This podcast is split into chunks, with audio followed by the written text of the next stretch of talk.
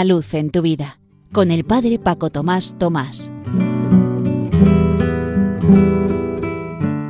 Queridos amigos de Radio María, os saludo desde la parroquia San José de las Matas, cerca de Madrid. El jueves pasado os hablaba del Domingo de la Palabra y que una forma concreta de ponerlo en práctica era tomarnos en serio durante un mes una frase del Evangelio.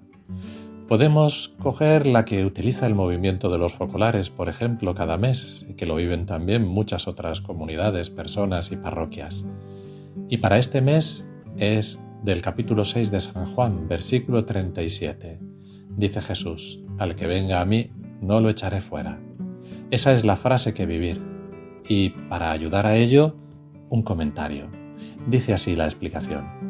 Esta afirmación de Jesús forma parte de un diálogo con la muchedumbre que lo busca después del milagro de los panes multiplicados y pide un signo más para creer en él. Jesús revela que él mismo es el signo del amor de Dios. Es más, él es el Hijo que ha recibido del Padre la misión de acoger y llevar de nuevo a su casa a toda persona.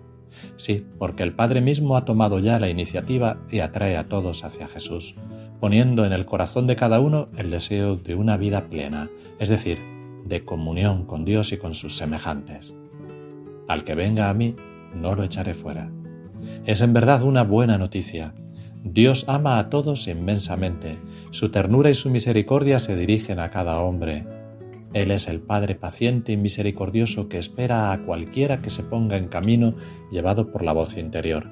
Pero es también una invitación que solicita nuestra responsabilidad, pues si experimentamos tanta abundancia de ternura por parte de Jesús, nos sentiremos movidos también nosotros a acogerlo a Él en cada prójimo y no rechazaremos a nadie. Vuelve a repetir la frase para que no se nos olvide, al que venga a mí no lo echaré fuera.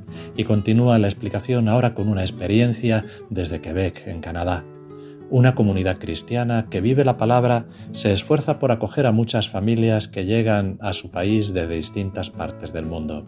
A todos los acogen y los ayudan también en lo referente a la inserción, lo cual significa responder a sus preguntas, rellenar formularios, coordinarse con el colegio de los niños, acompañarlos a conocer el barrio, clases de francés, buscarles trabajo.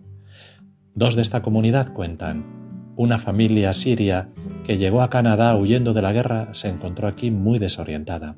Muchos amigos nuestros le procuraron todo lo necesario, camas, sofás, mesas, sillas, vajillas, ropa, libros y juguetes para los niños, que otros niños de nuestras familias les regalaran espontáneamente, sensibilizados por sus padres. Han recibido más de lo que necesitaban y han ayudado a su vez a otras familias pobres de su edificio.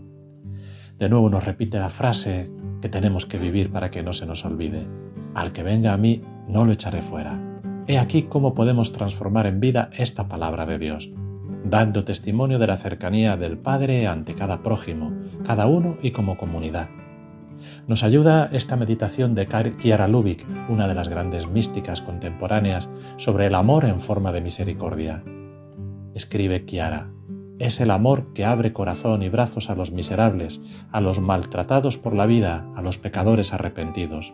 Un amor que sabe acoger al prójimo desviado, amigo, hermano o desconocido, y le perdona infinitas veces. Un amor que no mide y que no será medido.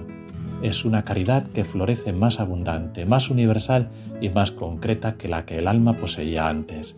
Y ésta siente nacer en sí sentimientos semejantes a los de Jesús. La misericordia es la máxima expresión de la caridad, la que la completa, y la caridad supera al dolor porque éste es sólo de esta vida, mientras que el amor perdura también en la otra. Dios prefiere la misericordia al sacrificio. Que el meditar esta palabra evangélica y las vivencias y experiencias que por gracia de Dios podamos vivir poniéndola en práctica, así como este ratito que hemos pasado juntos, sea para lo que tiene que ser todo, para gloria y alabanza de Dios. Una luz en tu vida con el Padre Paco Tomás Tomás.